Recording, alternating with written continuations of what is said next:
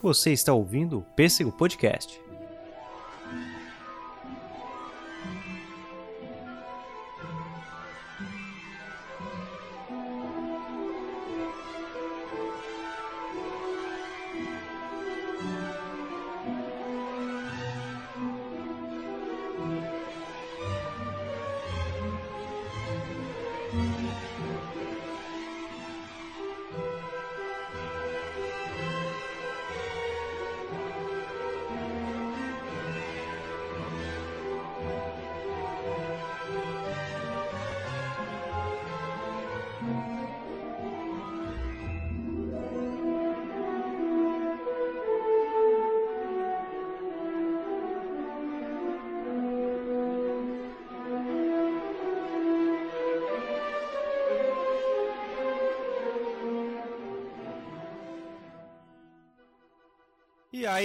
Atômicos e atômicas, eu sou o Per Gonçalves, este é mais um Pêssego Podcasts, episódio 98 ou 9 3 quartos, você que decide. Sejam todos muito bem-vindos, sejam os bruxos, bruxas, trouxas e, e não trouxas, enfim, todos os tipos de animais mágicos, animais fantásticos, seus habitats. Seguinte, seguinte, Estou hoje com Kelvin Luiz Cardoso novamente. Novamente estava no episódio 97 e se você não ouviu, vai lá conferir porque falamos de Taika Waititi, falamos da carreira de Taika Waititi, Taika Waititi e também da Fantástica Fábrica de Chocolate e das Robes Rodal. Tá um episódio fantástico, confere lá episódio 97 que tá maravilhoso. E a senhora Pêssego está aqui hoje. A senhora Pêssego está aqui para me botar na linha e para falar de Harry Potter. Cíntia Novasco, seja muito bem-vinda. Lembrando que ela já participou de vários episódios e, e sempre com muita audiência. Impressionante como o Cintia Novasco traz audiência para esse podcast, meus amigos. O cachê vai ficar mais caro, tá? Eita, nós. Eita, nós. E- Mas sejam muito bem-vindos. É um prazer tê-los no podcast. É realmente um prazer. É muito bom con- conversar. É sempre gostoso quando a gente conversa essas coisas. E, e aí com um tema que é Harry Potter e os 20 anos desde a estreia de A Pedra Filosofal nos cinemas. Faz 20 tempo. anos. 20 anos, olha 20 aí. anos é é uma senhora vida, né? Meu irmão não tem 20 anos. É verdade, é verdade. Nossos irmãos não teve 20 anos. Pra quem tá ouvindo, nossos irmãos estudaram juntos. Uhum. E Isso realmente, entrega muita idade, hein? exatamente. 20 É, tinha que ser um podcast neste nível, assim, né? Para o meu retorno, né? Ah, Ah, ah, eu acho que o último que tu participou era de Vingadores. Acho que foi de Vingador. É, foi em 2019? É, que eu não, É, foi- não consegui agenda. Não consegui agenda. A Só vem pandemia pras não grandes permitiu a agenda. cara, é impressionante, realmente. É, é, é difícil muito gravar com a Cíntia, cara. Só em grandes franquias. Licença, qual é a próxima? é Star Wars, desculpa, calma aí, gente. O próximo é o? O Retorno de Matrix. Retorno de Matrix. Resurrection. Mas. Mas muito bom, muito bom. E vamos falar desses 20 anos desde a, de, da estreia de A Pedra Filosofal. Que em inglês, né? Philosopher's Stone, e mas nos Estados Unidos mudou para Sorcerer's Stone. Lembro que teve diversas piadas. Como, é, tipo, ah, o americano não sabe pronunciar philosophers. Essas, essa- cara, se você vai no Reddit da vida e pega os britânicos, eles tiram muito sarro por essa mudança aleatória. Foi muito aleatória essa mudança. E eu acho justo, eu acho mais do que justo. Ainda mais, porque eu não faço a mínima ideia. Tu sabes o porquê que trocaram Não, eu não lembro, eu não lembro. Uma vez eu li, uma vez eu li, e até vou dizer pra, pra quem puder ir pesquisando aí, enquanto conseguir pesquisar isso, que a vida do nada a gente traz no episódio. Mas é o. Mas eu tenho, eu tenho essa curiosidade também, não lembro. mas Eu li faz muito tempo. Eu li faz muito tempo. E tam, mas eu lembro quando estreou o filme. Que, que foi um fenômeno, assim. Eu aluguei, eu tava esperando, aluguei na fita. VHS. VHS. VHS. Ah. Exatamente. VHS. DVD era só sonho nessa época. Nossa, não. DVD bem mais à DVD era frente. pra rico. Sim. E era aquela fileirinha pequenininha, né? Em 2001 já tinha DVD? Cara, tem Na que ver locadora? aqui. Olha, não. DVD eu fui, acho que começar depois de 2003, 2004, assim. Ah, Talvez no Brasil popularizou mais. Eu lembro que lá pelo terceiro filme já estava mais popularizado, né? O DVD. É, não, mas aqui no Brasil eu não, eu, eu não lembro, assim.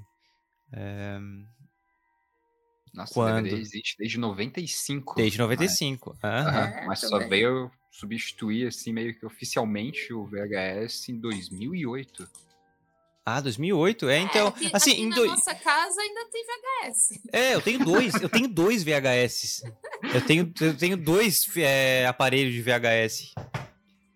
Nossa, gente, é porque a gente tá no Brasil também, né? E... Mas é, mas eu lembro assim que em 2005 ainda era aquela fileirinha pequenininha ali. Ou, eu não lembro, Uhum. se vocês lembram Osmose Jones? Nossa, O hum, Osmose muito Jones, bom. quando lançou, aí ele tinha ali. Ele era da- um dos filmes que tava naquela fileirinha pequenininha de, de DVD e eu ficava olhando, o que, que é isso? Aí ficava lá no fundo, caro pra alugar. É, nossa, era caro. É, como é que é que tem aquelas bandeirinhas, a vermelha, a verde, a amarela? Aham. São os valores, né? Sim. E aí, quando estreou o filme, a gente esperou assim pra alugar. Eh, Nós não tínhamos é, aparelho de VHS, então meu tio me, me emprestava, eu acho que nos finais de semana ele emprestava, deixava lá em casa pra eu assistir. E um salve aí pro tio Fê, muito obrigado. E, e era, era uma experiência muito gostosa, era uma experiência muito gostosa. O primeiro filme em 2001, 2001. E que ano maravilhoso pra Warner, hein? Né? Eu não diria nem pelos sucessos, né? Porque com certeza o, o que eles mais abraçam lá é a grana que eles fizeram nesse período. Demais, demais. E que saudade Não da Warner com boa gestão. cara.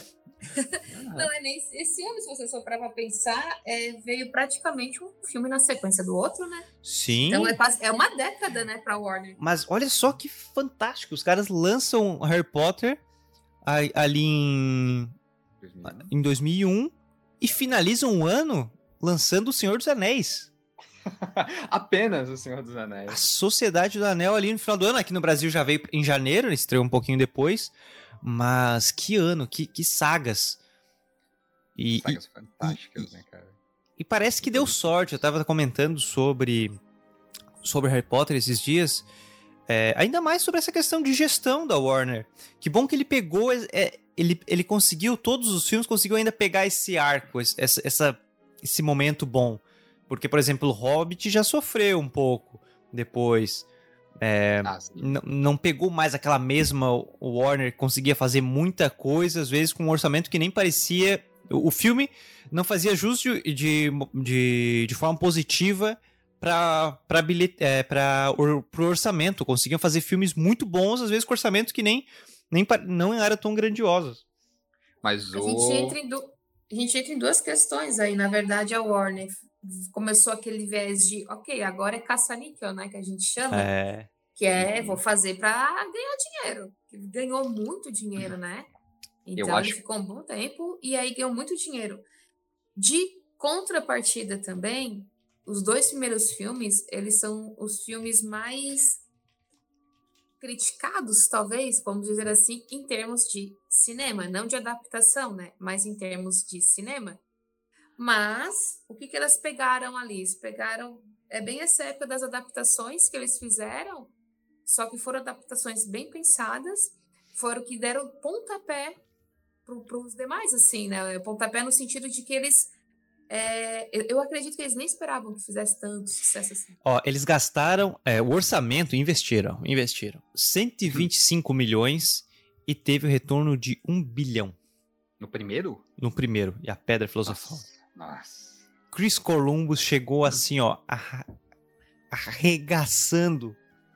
É, mas o Chris Columbus ele veio de uma veio de um de uma série de filmes assim que ele tocava, era um filme simples, né? Uhum. Mas que ele tocava e fazia sucesso, né? E trazendo aqui Chris Columbus, que foi roteirista de Gremlins, Goonies, o jovem Sherlock Holmes. Ele foi diretor de Esqueceram de Mim, 1 e 2. Então. Uma babá quase perfeita. Uhum. Não, Homem Bicentenário. O Homem Bicentenário ele, ele dirigiu e produziu dois anos antes do Harry Potter lançar. Foi Na o filme verdade, ele- anterior, é. É, lançou, ele já engatou no Harry Potter. E foi nos três, né? A Pedra Filosofal, a Câmara Secreta e o? Prisioneiro de Azkaban. Ah, não, o Prisioneiro de Azkaban de ele não Azkaban não dirigiu. Não? Foi o Alfonso, né? Foi, foi o Afonso Foi Cuarón, Cuarón? né? Aham. E aí teve aquela mudança estética forte. Sim, Demais, bizarra, né? demais. Uhum. Que aí vem essa questão, porque assim, enquanto o primeiro e o segundo receberam críticas em termos de cinema, né? O terceiro, o pessoal já elogiava a questão cinematográfica e Sim. criticava a questão da adaptação. Uhum. Uma das coisas muito fortes, por exemplo, assim, qual é o momento que eles usam o uniforme no terceiro filme? Uhum. Então eles não usam o uniforme da escola no terceiro filme, só que o tempo todo se passa Na escola. é, dentro da escola, né? Dentro de Hogwarts ali. E aí tu se divide. Foi um eu, contraste. como fã que sou do, do Harry Potter, é, eu fiquei muito dividido. Por muito tempo eu olhava o terceiro filme com aquela coisa assim de. Ah, é, é esse filme aqui. E aí, por quê? Porque eu esperava que fosse aquela sequência de adaptações fiéis ao livro. Uhum. Chris Columbus ali ele mostrou o que, que ele, o que, que ele mostrou ele aliás o que, que ele adaptou ele adaptou todo o cenário perfeitamente se tinha vela flutuando no livro tinha vela flutuando na cena então tu estava vendo o livro materializado na tela do cinema Sim, Aí- e ele fazia questão, né? Ele adaptava tudo que tivesse ao redor dele para para condizer com o livro. Ele realmente se apegou muito. E o Alfonso não, ele fez umas mudanças na narrativa, na estética e tudo mais para para ter um contexto cinematográfico mais bem encaixado, né? O Columbus, ele. Ele tá agora, ele voltou com tudo comentando sobre Harry Potter. Ele quer. Primeiro que ele quer que lancem a versão dele de três horas. Tomara, Ai, mas- eu gostaria. Release Columbus eu Cut. gostaria- eu pensei bem nisso vou começar lá Não, se a Warner teve coragem de lançar três filmes gigantescos do Senhor dos Anéis, eu acho que eles têm que ter a coragem de A lançar Warner aprendeu. A Warner aprendeu que essas versões do diretor, ou do melhor diretor, como a gente teve recentemente aí da DC, né? A questão ali do Snyder Deus. Mas Né? enfim, Não, ela a- a- aprendeu que isso é rentável. Porque Sim. hoje, hoje não é mais a Liga da Justiça do Zack Snyder, né? É a Liga da Justiça da Warner. A Warner lembrou. É, é, depois que eles viram que vendeu, eles mudaram, né? Eles aprenderam isso desde. Pô, quando eles distribuíram Blade Runner. Blade Runner também. Quando eles lançaram ali, distribuíram a versão do diretor que, que bombou e tal. A gente não precisa inventar a roda. Harry Potter tem uma legião. Uhum. É isso Sim. que ele tem. Ele tem uma legião de fãs. Tudo Uhum. que tu lançar do... faz 20 anos o primeiro filme. E até hoje, se tu lançar um casaquinho diferente do Harry Potter, ele vai vender. Uhum. Sim. A editora Roku tá aí como prova, né? Cada ano eles lançam a mesma coisa com capa diferente, a galera compra. Galera, compra. Exatamente. E eu vou continuar comprando. É, eu, eu vou continuar ganhando de presente do Pedro. Promoção da. Só esperando as promoções americanas. Uhum. Mas eu acho que a Warner, ele- eles perderam muito a mão na metade do caminho, né? Não, não com Harry Potter, mas no geral, porque eles realmente devem ter, deve ter crescido o ego daquela galera, né? Demais. Eles, eles realmente acharam, não, a gente encontrou a fórmula do sucesso aqui. Uhum. E começaram a querer aplicar em tudo. O- Tanto mas ali do, vê- do Columbus, ele quer lançar a versão dele de três horas, porque tem um, um fantasma que, que ele botou. Não tô lembrando agora. O Pirraça. O Pirraça, isso! E, e cortaram total. Aí, até porque o filme, na época, já ficou longo, duas horas e meia, assim, já. Uma Imagina, eu adaptação. vou lançar a versão do diretor. Todo filme é a mesma coisa, só que entrou um fantasma O diferente. E outra coisa que ele falou é que ele gostaria de adaptar. Não é que ele gostaria, mas que agora é o momento certo pra adaptar a criança amaldiçoada, já que a galera já tá mais velha. Porém, antes de a gente pegar esses temas, porque isso já era mais pra frente aqui da pauta, eu queria falar com vocês como vocês conheceram Harry Potter. Cíntia Novasco, Primeiras Damas, como é que tu conheceu Harry Potter? Haroldinho Maconheiro. Harry Potter, eu lembro que ele estava. Eu não, não conhecia ainda, né, os livros, mas eu lembro que ele estava em cartaz nos cinemas. Eu não vi, porque aqui pega bem, pegava bem a época de final de ano, né? Quando eu, quando eu lembro. Eu lembro muito disso, assim.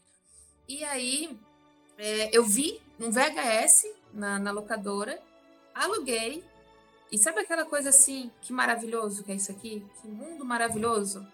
E fui pesquisar, vi que tinha livros, que já tinha alguns livros publicados. E fui atrás dos livros. E uma colega minha, Natália, ela estudava comigo, ela já tinha os livros, né? eu pedi, eu, eu fui comprar o primeiro livro dela, me explicou ali qual era a sequência, porque o primeiro filme foi em 2001. Nós já tínhamos aí quatro livros. Uhum. Né? E eu fui. Olha como é que são as coisas, né? Ganhava um valor X como estagiária. Eu, eu lembro direitinho assim, ó, era R$ 22,90 o livro. Eu tive que guardar dinheiro dois meses para poder comprar um livro, né? E aí eu fui, fui na livraria, pedi para para comprar esse livro, o primeiro, né, Pedra Filosofal. E aí, é, como a capa do a capa do primeiro e do segundo livro são bem parecidas, a capa brasileira aqui, né, que veio. E eu pedi, não me atentei, ela botou na sacola e ter estranho, porque não estava tendo uma sequência lógica ali, né, nas primeiras páginas. Aí que eu fui atentar que era o segundo livro, não ah. o primeiro. Nossa. E aí, pra, imagina, você ganhando um valor X, e aí mas 60 reais na época, né, como estagiária do, né, do ensino médio. Para eu comprar o primeiro livro, ia levar tempo. Então, a Natália, essa minha amiga, me emprestou o livro. E aí eu comecei, li a, a sequência ali do primeiro, o primeiro livro, segundo livro, e aquela vontade de devorar, de devorar, porque era uma leitura muito gostosa, uma leitura muito envolvente. Aí já começou para quando é que sai o segundo filme, quando é que sai o terceiro filme, né? Toda aquela magia assim ao redor. E, e, era bacana porque no ensino médio, eu estava no ensino médio, ele. Quando foram lanç... a gente foi acompanhando os lançamentos, né? E os meus amigos também acompanhavam. Então, às vezes eu não tinha condições de comprar aquele livro naquele momento, mas alguém ali tinha aquele livro.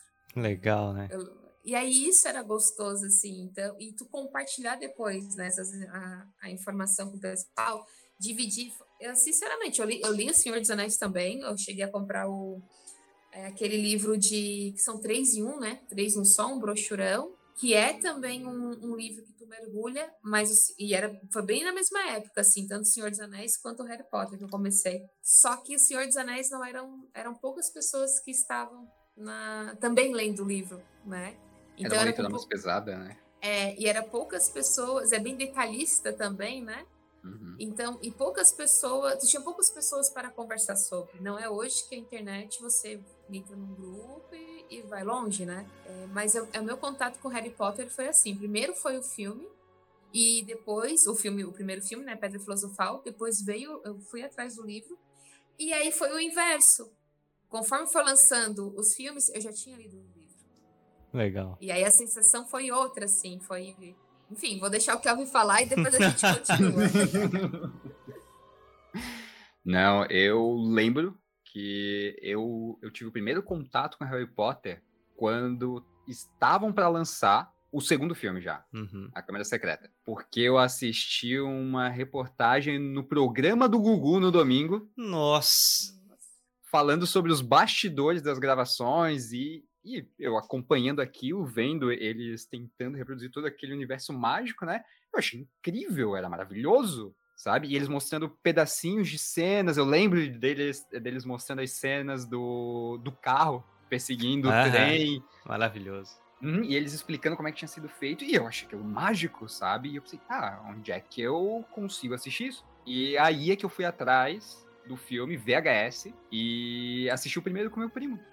daí eu lembro que assisti uma vez, gostei muito. Daí eu assisti uma segunda vez, daí dessa vez com a minha mãe. A minha mãe adorou o filme, tanto que depois daquilo, todos os anos era um programa de família. Legal, a minha mãe né? já descobri antes de todo mundo, assim, tipo, não, gente, ó, eu descobri que vai lançar tal dia, tal mês. Fala, Kelvin, fala com teu primo, porque a gente vai na estreia e eu já vou comprar os ingressos quando tiver, e, sabe? E, e, era uma programação maravilhosa. A minha mãe até hoje reassiste Harry Potter, sabe? Harry Com Potter virou uma sensação familiar, virou um. Sim, porque, assim, claro, existiam outras franquias com universos incríveis e fantásticos, né?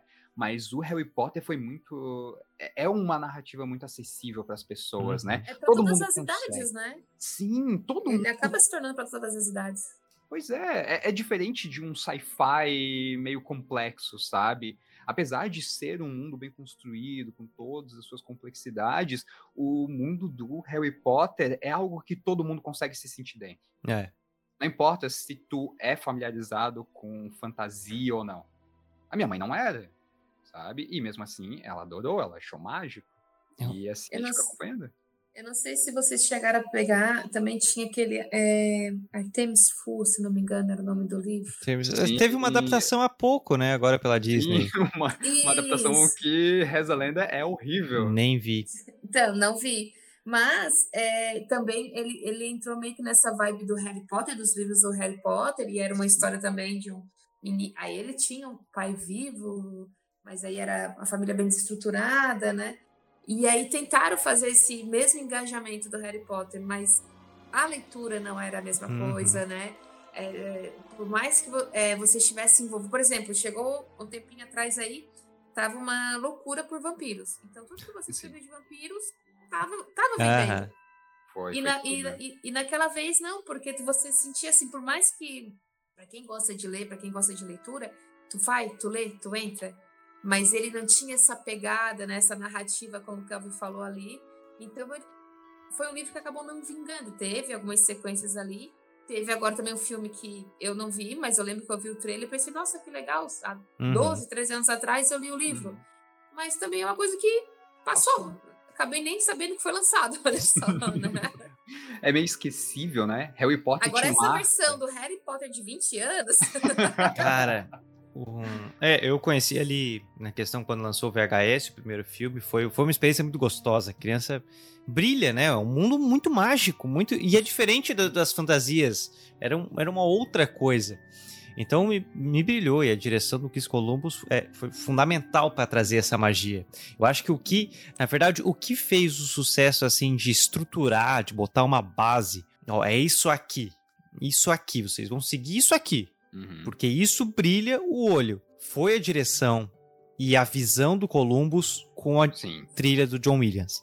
Nossa. John bem, Williams, ele trouxe. O John Williams, com a trilha dele, ele trouxe uma força muito grande. Tanto que ele faz ali a trilha sonora até o Prisioneiro de Azkaban. Depois, eu não vou lembrar quem assume depois. Ah, mas já assumiu toda a Mas- identidade. que Mas já tinha já né? tinha a identidade, sabe? Já tinha Uhum. aquela. Depois foi o Patrick Doyle, é, o Patrick Doyle, que também é, é, é ótimo, mas John Williams é John Williams. Sim, ele é especialista nisso, né? Em construir essa identidade. E ele tem um toquezinho. Esses dias eu tava ouvindo as músicas do John Williams de novo. Ele tem um toquezinho muito gostoso. Que assim, ó, tem detalhes nas músicas deles, umas, um- umas batidinhas, umas, umas coisinhas leves, sabe? Que tem na música do Harry Potter. Aí tu vai ver, tem na trilha sonora do, Homem- do, do Superman. E eu ouvi a trilha sonora do, do John Williams porque eu tava fazendo podcast ali de Smallville, botei umas músicas do John Williams. E aí tu percebe que ele traz aquele tom dele. Tu reconhece a música dele só pelas batidinhas. E, e- a trilha sonora de Harry Potter é muito gostosa. Ela combina com aquele cli- clima infantil. Uhum. Ela faz tu entrar no universo Harry Potter, né? Uhum. Porque assim, tu tem uma trilha de suspense, ok, tu fica aqui naquela, vai acontecer alguma coisa, vai- ou vai vir um susto, enfim, né? Mas é, eu, eu sinto isso dessa trilha, assim, tu, tu entra naquele mundo ali. Tanto que se tu observar, é, e aí também teria até que rever assim, os filmes para ver se, se, se é proposital ou não, que é isso que me veio. é, a trilha toca em momentos mágicos do filme, né? Uhum. Mágico no sentido, nos momentos que realmente tem magia. Que te né, naquele momento- né? A magia. É, então tu percebe, ah, aqui tem um ser mágico, né? por- Porque tá tocando a trilha. E se você, e aí a gente vai revendo, né? Rever, rever, rever os filmes, a gente vai pegando cada detalhezinho e a gente só acaba observando assim essas questões. Bom, sem contar que é uma há 20 anos. A hora que você fala de trilha do Harry Potter, já vê, né? Já Aham. começa, A né? flautinha, a flautinha. ó. Apesar de ele ter um, uma- umas características dele, né? Nas, em todas as trilhas que ele cria, elas são todas únicas. São. São. Não é aquela coisa, ah, a mesma coisa. Não. São únicas, são fortes, marcantes. Tu não esquece uma Uhum. trilha do John Williams. Não. Não, não tu esquece. escuta a música, tu consegue sentir o filme, Uhum. sabe? E, e ao mesmo tempo ele deixa a assinatura memória. dele. Sim, sim. E, e alguém conseguir fazer isso é, Uhum. é maravilhoso, né? Uhum. Mo- Mostra, assim, a, a maestria dele na área, né? Quando a gente fala ali de John Williams, sem, é, tá- porque provavelmente Harry Potter não é a trilha mais marcante do John Williams pra vocês. Qual é o primeiro filme que vem na cabeça? John Williams? John. Williams. John Williams Wars. mim vem, é, para mim vem o Superman. E depois. Não. E depois. é, o Tubarão. Minto. Jurassic Park. Jurassic Hum. Park, pra, pra mim, marca. Mas se eu E- falar, por exemplo, ET, Também. música. Aham. Uhum. Uhum. Indiana Jones. Também. Indiana Jones Uhum. também. Então, às vezes, a gente não consegue nem elencar qual é a trilha mais marcante. É o primeiro filme que vem na cabeça, né? Sim. Sim. E aí, quando a gente fala ali da questão, e, e- e de todas aquelas sequências ali, Harry Potter é que mais teve filmes. A gente teve oito filmes. não é? Então, a trilha dele seguiu, olha, por quanto tempo, a, a mesma trilha, né, em tese, por quanto tempo que ela seguiu nos filmes. Sim. E eu não tenho certeza, mas eu creio que o Animais Fantásticos ainda, ainda resgata essa, essa assinatura do Harry Potter, né? Sim, tem. Até tu porque- começa a assistir, tem uns. Sabe quando você vê umas notas assim que, por mais que você não entenda de música, você Uhum. entende de ouvir música, né? Aham. mas ele lembra, ele traz aquele, aquele ar nostálgico, Uhum. né? Que tu tinha no Harry Potter. E tanto é que não era todo, que é o filme do Harry Potter sem o Harry Potter, né? É Harry Potter eu sem Harry gostei Potter. muito, eu gostei muito de Animais Fantásticos. Bem com essa ideia, porque os- acabou, o Harry Potter acabou como tinha que acabar, ponto, foi ali, deu. Deu-se sequência naquele mundo mágico. E são essas notinhas, são essas, são essa, essa assinatura, né, como o Calvin falou, que te remete àquela coisa nostálgica. Tanto é que eu fui vendo, fui vendo. E aí eu vou rever, às vezes eu coloco na TV, botava é, Netflix da vida, enfim. Porque era gostoso sentir de novo aquela nostalgia de, Uhum. de 10, 15 anos atrás ter visto Harry Potter. E algo que resgata, né? Não se perde. Tem muito filme que com o tempo cansa. Cansa. Sim. A- Até porque tem muito filme que, quando faz muito sucesso e, e às vezes consegue startar um, um- um- uma, uma nova técnica, um novo gênero, alguma coisa, como foi o Harry Potter, né? Depois vieram outras, outras franquias tentando copiar, entrar na onda, né? Mas hum, nenhuma, nenhuma conseguiu chegar ao, ao, ao marco que o Harry Potter conseguiu, a franquia Uhum. é, tu acaba cansando, porque tu vai vendo outros filmes, outras mídias, outras histórias que vão tentando copiar aquela fórmula e com o tempo tu cansa da original, de tanto já ter visto ela É. sendo reproduzida. Mas Harry Potter não. E principalmente porque ninguém conseguiu conseguiu resgatar a mesma mesma coisa. E eu lanço um desafio pra você. Hum. Duvido vocês encontrarem fanfics melhores do que do Harry Potter. Ah, deve ter. Ah, defina- deve, deve defina ter. melhores. É, pô, Defina Fa- Faustão e Selena Gomes. Não, gente, pra quem eu, como eu acompanhei ali a sequência de filmes e livros conforme iam sendo lançados e toda aquela comunidade, né?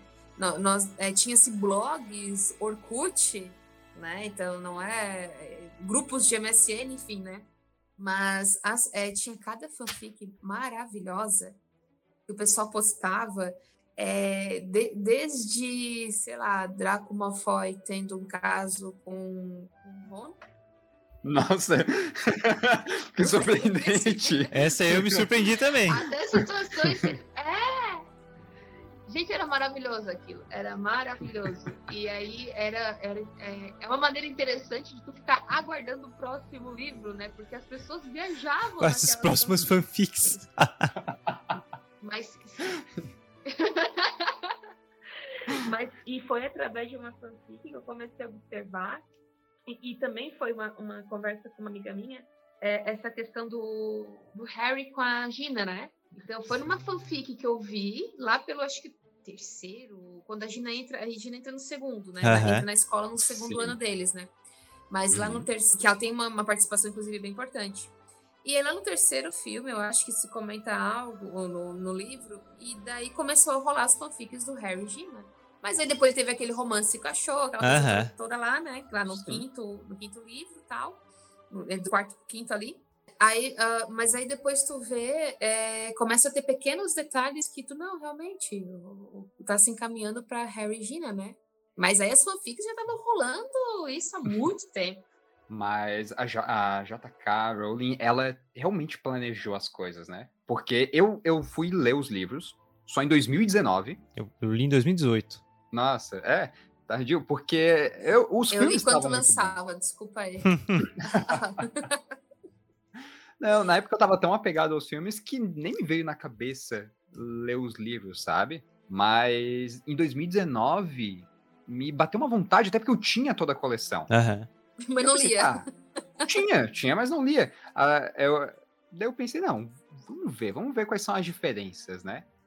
E o livro é mágico, gente. Livro é mágico. Principalmente porque o livro, o, o primeiro, né? Ele tem aquela, a- aquele estilo de escrita que, que eu adoro, que eu amo de paixão, que é aquele conto infantil britânico, sabe? Sim. Que Sim. Sim. remete toda aquela coisinha, tipo, ah, na rua dos alfaiateiros, pipipi, popopó, sabe? Aham. E é muito bom, é muito gostosa a leitura. É uma leitura que, que, que- remete a tons infantis, mas pega qualquer idade, sabe? E aí, E aí- a- é que é o que eu acho legal, assim. O, o Kelvin leu recentemente, a Cintia acompanhou os livros. Eu fui ler em 2018, comprei o box, promoção das americanas, comprei lá e tal. Vou ler essa bodega. Eu não acho grandes coisas Harry Potter. Pelo amor de Deus, pere, pelo amor de Deus, pere. Os, Tá tentando ser polêmico. o, os, os Potterhead ficam puto comigo, cara. Nossa, cara, tu tá, tá mexendo com uma religião, cara. Porra, velho. Eu, assim, eu me contento com os filmes, fico feliz pra caramba. Nossa, Pedro. Assim, olha, Mas, eu- eu- assim, ó, pra mim, é claro, é, um- é uma saga que amadureceu pra caramba. E é muito legal isso. É muito, eu acho Uhum. bom, não tô dizendo que é ruim. Não, nem, em nenhum momento. Uhum. Só que não acho grande coisa. Eu não acho grande coisa. E eu sinto, assim, ó, que o primeiro livro, ele foi. Assim, ó, era o momento certo. Era o momento pra lançar. Foi recusado várias vezes e tal. Mas foi o momento. E conseguiu cativar, porque ele pegou aquela criança e ele realmente. O primeiro livro ele é bem infantilzinho. E, ele, e, o- e a literatura vai amadurecendo com a criança. Sim. Vai crescendo. Tá, a- abre um parênteses desse infantil, cara, porque olha, o primeiro livro é ali, uma cabeça atrás da cabeça do outro e tentando matar e não sei o que. Oh, É, até porque a, como a é que J- foi tua infância, Pedro? Ó, gente, ó, vocês têm que pensar, ó, o Doutor do Little é filme infantil, o cara era preso lá pela tribo, era, era pesado pra caramba. Que a literatura infantil britânica é uma parada pesada, já prepara a vida pro adulto triste. É porque, é porque na Inglaterra, 13 anos já é adulto demais. Mas, olha, eu, eu peguei o livro bem depois, né? Uhum. E por, por pura curiosidade, sem grandes in- interesses e expectativas em cima do livro, sabe? Porque realmente eu não tinha. Me veio na cabeça sobre ler, eu tinha escutado alguma coisa sobre. Eu pensei, quer saber? Vamos descobrir, né? Porque, poxa, todo mundo comenta tanto sobre os livros e tudo mais. O, o filme é tão bom, eu gosto tanto. Ah, deve, deve ser legal também. E eu achei maravilhoso. Tanto que essa a Cintia comentou sobre o terceiro filme, né? Que ele tem uma mudança de estética, Uhum. assim, super discrepante pro 1 e o 2. Mas. E, mas eu adorava o 3. O 3 era um dos, meus, era um dos meus filmes favoritos. E depois que eu li o 3, me deu uma fisgada, sabe? Foi. Eu tava aqui aguardando isso. Foi, foi, me deu, uma, me deu uma fisgada, porque realmente tu percebe isso e tu sente falta de muita coisa Uhum. que se perde Uhum. a partir do 3, sabe? É porque é aquilo, né? Ele ficou um filme muito bom cinematograficamente. Agora, Exato. como adaptação, ele falhou. Uhum. Sim, E aí é, e é, é isso que eu falo, por muitos anos eu meio que rejeitava esse filme assim. Aham. Assistia, assistia, mas sempre com, aquele, com aquela coisa, aquele amargor. Uhum. Até que chegou um momento eu pareci assim, não, é adaptação, a adaptação que vai ser fiel, é porque os dois primeiros foram muito fiéis. Sim. Em tudo. Mas é que daí Em tem riqueza uma de expectativa, detalhes. Uma né? parada massa, assim, ó. É, Agora, Até complementando ali o, o Kelvin. Eu li os livros, mas o cara lê numa tacada só, sabe? Tu Sim, vai, tu maratona. A leitura, Eu, a leitura é leve, né? a questão é que, que quando tu- o cara comenta, assim, principalmente pra legião de fãs, que, oh, gostei, mas não, é- não é aquilo que, pô, vou pegar e dar uma lida, de- ler de novo. Mas mesmo que eu tenha saído com esse sentimento de, ok, é isso, é uma literatura que tu pega numa tacada, bem de boa. Eu não Mas sei, eu vou eu, te dizer que eu assim, ó, eu também não tive vontade de reler os livros. Eu li, li com muita atenção, Uhum. Mas é, são livros que eu não iria reler. Acho que dificilmente é um livro que eu iria reler, sabe assim? E Harry Potter pro mar, é, é, mas eu também assim, tinha tudo muito vivo na memória, né? Uhum. É, pois é. É porque participando de fóruns, essas coisas, fica tudo muito vivo. Mas é um, é um livro que eu não, não iria ler. Pois é, Talvez- eu que li tudo de uma só vez e muito tempo depois, eu, eu iria reler. Tu é rele- um dos poucos livros que eu iria, porque ele é muito rico em, em histórias, em side stories, sabe? Aham. Do, e principalmente depois que tu vai reassistindo os filmes, vai relendo, e tu relê os livros, na verdade. Por exemplo, eu, hoje eu comecei a, a escutar o audiobook de Uhum. novo. E conforme eu escutei o audiobook, eu percebi que a JK Rowling já tinha tudo.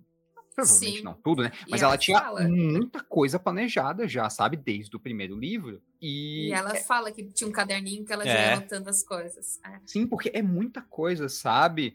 E é muita coisa que aparece lá na frente, sabe? É, é- eles já começam falando sobre os Sirius, já falam sobre as aranhas que vai aparecer no segundo livro.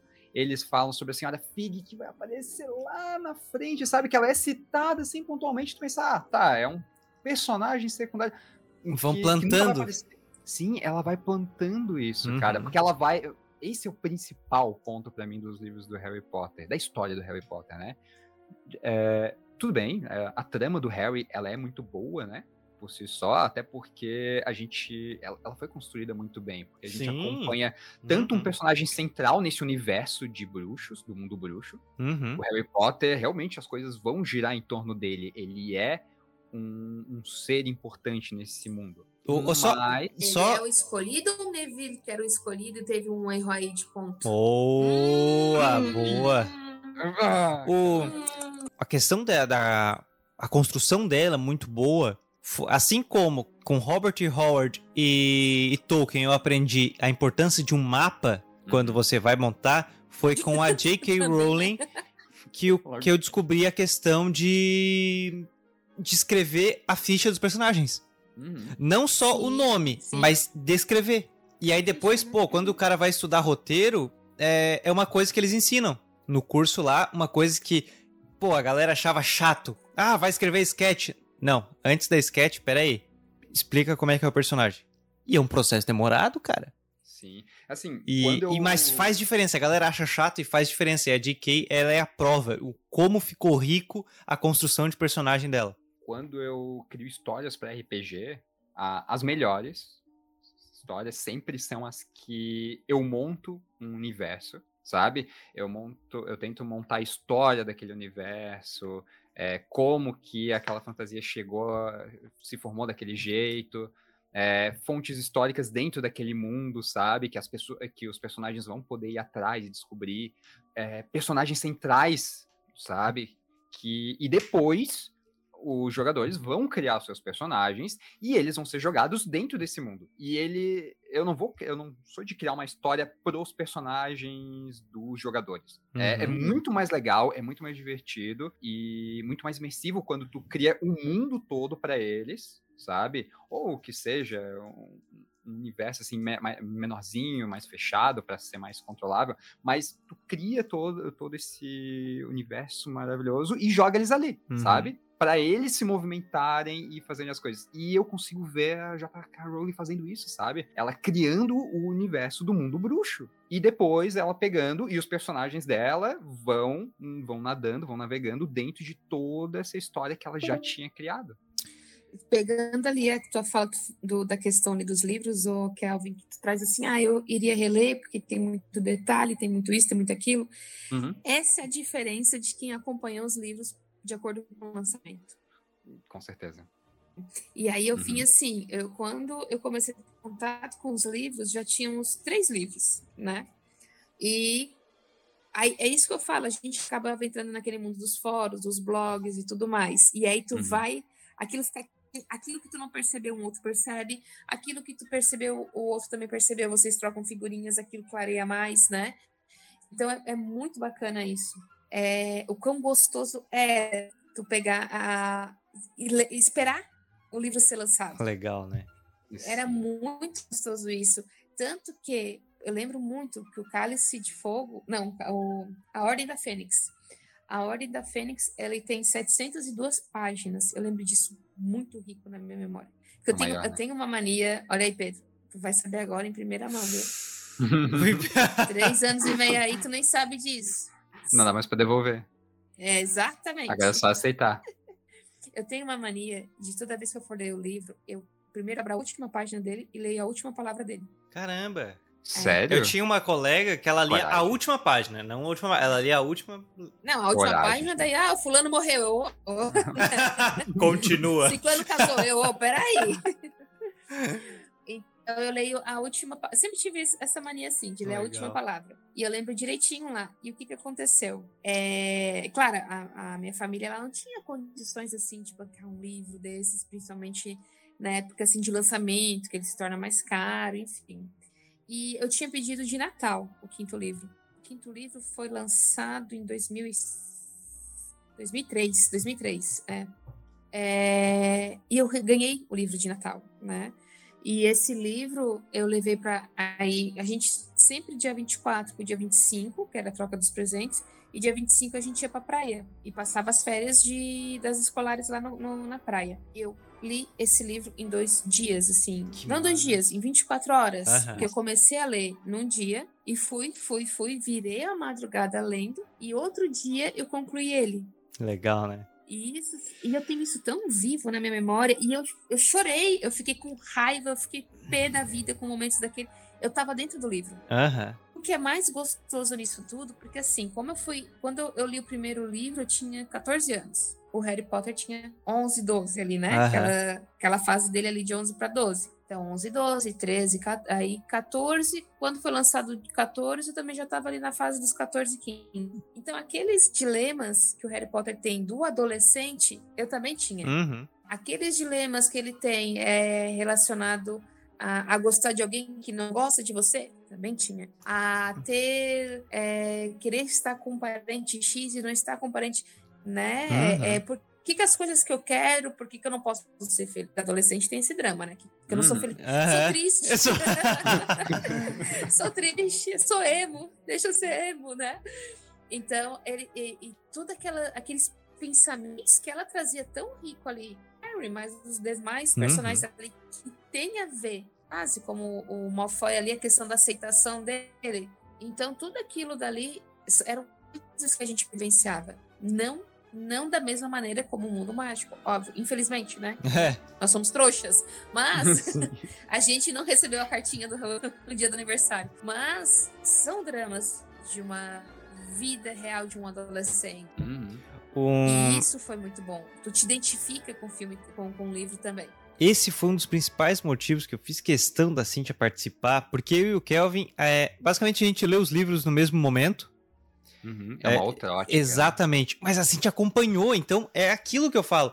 É, eu gostei dos livros, mas ele não me impactou como eu imaginei que, que poderia me impactar. Mas a Cintia acompanhou, e essa questão da idade, ela influencia demais. Porque tu tá crescendo junto, tu tá am- amadurecendo, porque não é só o personagem que amadurece, a narrativa, é, o texto da J.K. Rowling amadurece. E isso Sim. enriquece demais. Isso foi genial.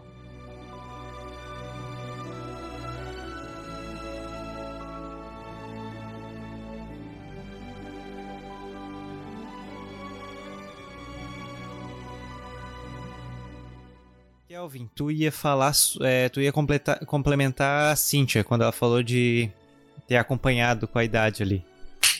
Sim, porque eu tive uma visão diferente. Por, ah, eu acompanhei um Harry adolescente, chato. Eu, inclusive, eu acho o Harry Potter o pior personagem de Harry Potter. Porque ele é Vocês estão mu- querendo ibope nesse Eu tava, eu tava louco que ele falasse isso, porque eu tive essa discussão com o Zilli. Nossa, o Harry Potter, é, ele é horrível. É, é, eu, achei, eu achei assim, muito bizarro, porque o primeiro livro, ele me captou, sabe? O Harry Potter dele me encantou. Ele é muito, ele é muito fofo, ele é muito puro, sabe? Eu lembro que eu fiquei emocionado quando eu tava lendo o livro. E ele tinha entrado no trem, tinha acabado de conhecer o, o Ronnie. E ele fica muito feliz porque ele comprou todos aqueles doces Pra... Ele tinha um amigo, né? Aham. É. É, daí ele comprou muito doce e tudo mais, e ele lembra, assim, que, ah, que ele nunca teria dinheiro pra comprar tudo aquilo, que é a primeira vez que ele tá fazendo isso, mas a, tu percebe que a maior felicidade dele não é ter comprado os doces. A maior felicidade dele, que ele, ele, ele tá pensando nisso, é que, pela primeira vez, ele tem um amigo pra reper- repartir alguma coisa. Uhum. Não é o fato de ele ter comprado, ter aquilo. É, é ele ter alguma coisa e ter um amigo Exatamente. repartir Ele, algo. ele poder compartilhar algo. Porque ele nunca teve isso. Eu tava louco que o Kevin falasse isso, porque eu sei que ele não suporta o Harry Potter e o Zilli, o Vitor Zilli, também não. Uhum. Só que eu gosto do Harry Potter dos livros. Pelo E eu até me identifiquei. Nossa, Pedro, a gente vai ter que discutir Adolescente chato? Sim! Tem, tem alguma face tua que eu Porque não assim, conheço ó, aí. Porque, porra, olha só, eu, fico- eu me coloco no lugar.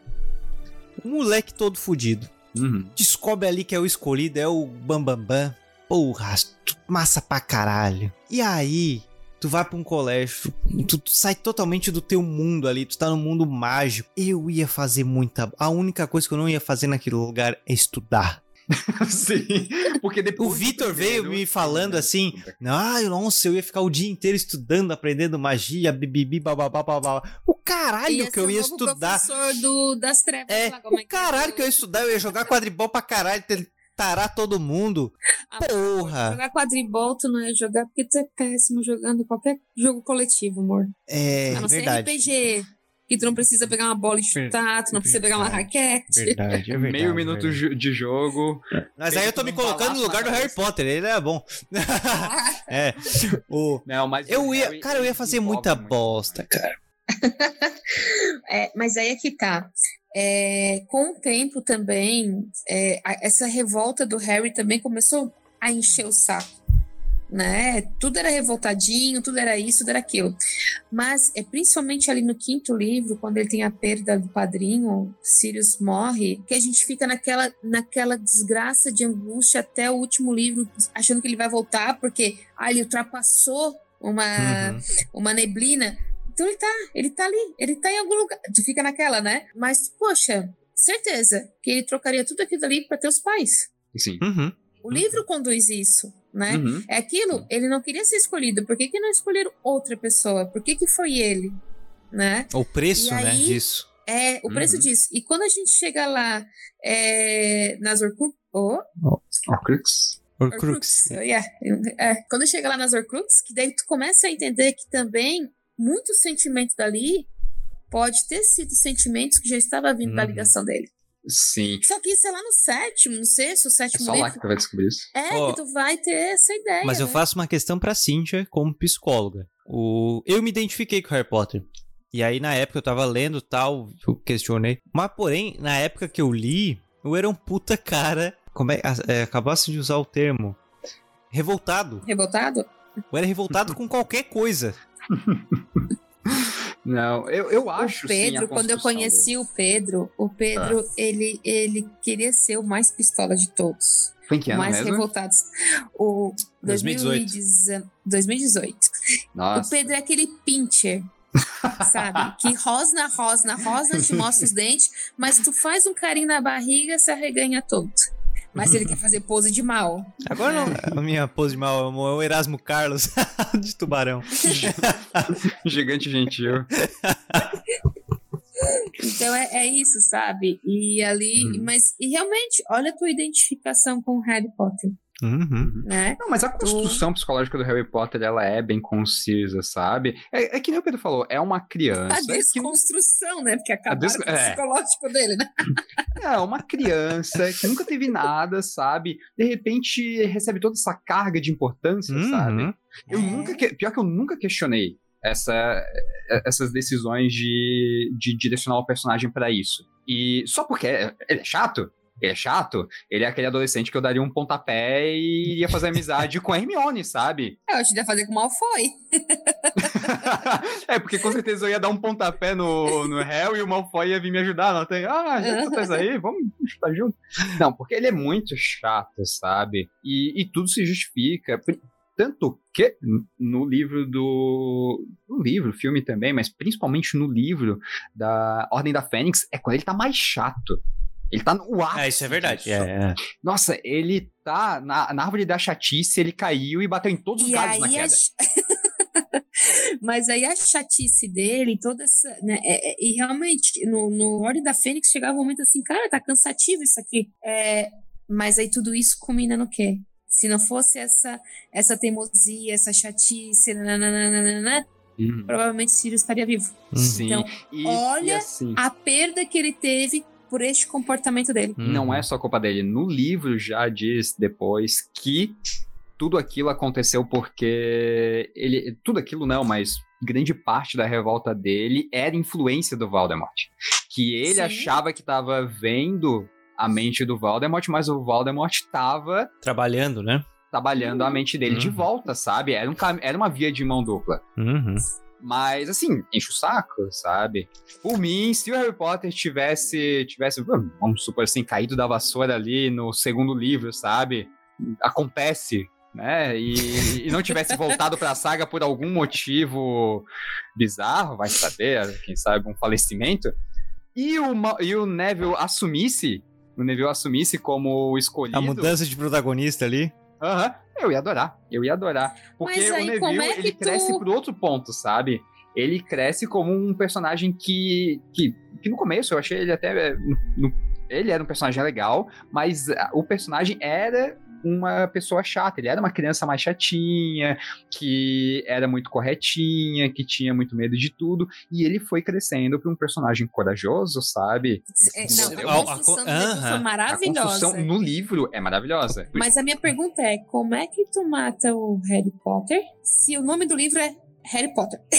Ah, depois que a gente descobriu que dá pra fazer filme do Harry Potter sem Harry Potter. Só que outra questão: é livro de magia, não é de espiritismo. Harry Potter pelo espírito Lucius. do, jeito, do jeito que o Harry Potter se mete em rascada, ele podia muito bem é, subir numa vassoura ali numa hora que não devia, que, que ele sempre tá fazendo uma coisa que não devia, né? Que adolescente, não. né? No começo do livro, se acidentar, ficar de cama e depois aparecer só no final do livro de novo. Só pra dar nome. Ficar teve- petrificado. eu não tô lembrando ele foi agora. petrificado no segundo filme e ficou até o final, né? Eu não tô lembrando agora que série que tinha, mas teve alguma série que o nome era do personagem principal e aí o personagem principal teve que sair. Eu não tô lembrando da. Putz, eu vou, eu vou lembrar. Eu vou lembrar essa série. Ah, mas seria uma reviravolta maravilhosa. Mas teve alguma coisa assim. Foi, foi Mas eu engraçado. entendo que também faz parte pra desenvolver a trama e desenvolver a Hum. história. Até porque se o Harry Potter fizesse a coisa certa desde o início, e a coisa certa é ouvir a Hermione, Mas é que a Hermione é chata. Ouvir Não, aí é que mulher- tá. Ô, Pedro, que nem é legal nesses livros e filmes, só pra eu entender. fica lá e bibibi. É, eu li um Não, livrinho a aqui. Hermione- Ah, eu li o livro aqui e tal, pá, pá, pá.